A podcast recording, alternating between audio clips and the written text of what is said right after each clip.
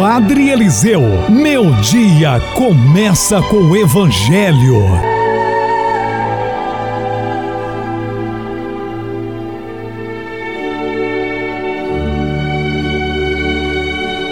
Louvado seja nosso Senhor Jesus Cristo, para sempre seja louvado.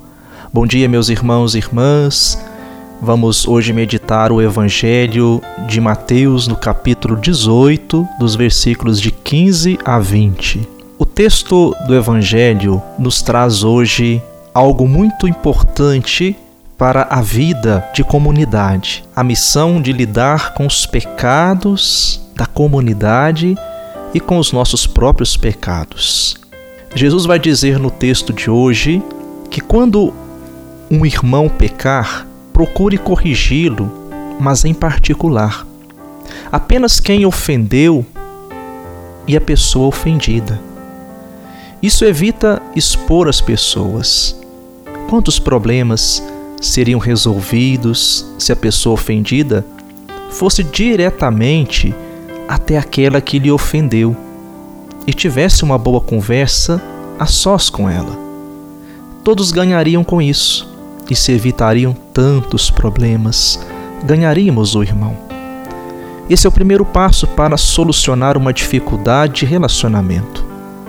Porém, o texto do Evangelho vai dizer: se isso não funcionar, há outros procedimentos igualmente equilibrados e maduros.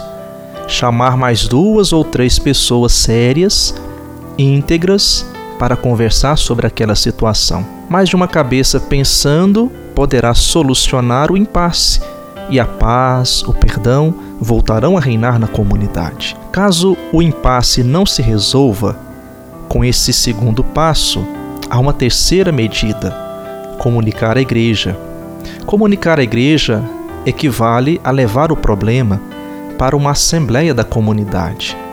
Ali, com a comunidade reunida, a questão poderá ser solucionada. Mas, se nem assim o problema for resolvido, então o melhor a fazer é ignorar o caso e levar a vida e a missão adiante. Tratar a pessoa como se ela fosse pagã significa não dar mais importância ao fato. Ela não merece tanto desgaste. A comunidade é testemunha disso.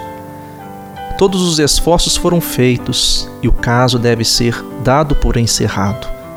Assim se soluciona o problema, não fomentando mais as desavenças. São esses conselhos missionários importantes para a vida de comunidade, para a vida cristã e, claro, para a vida de cada um de nós. Que o Senhor nos ajude a sabermos exercer com equilíbrio, com discernimento, a correção fraterna. Amém. Meu irmão, minha irmã, receba neste momento a bênção de Deus para você viver bem o seu dia. Deus vos abençoe e vos guarde. Amém. Ele vos mostre a sua face e se compadeça de vós. Amém. Volva para vós o seu olhar e vos dê a sua paz. Amém. Abençoe-vos o Deus Todo-Poderoso, Pai e Filho e Espírito Santo. Amém. Tenham todos um ótimo dia e até o nosso próximo encontro.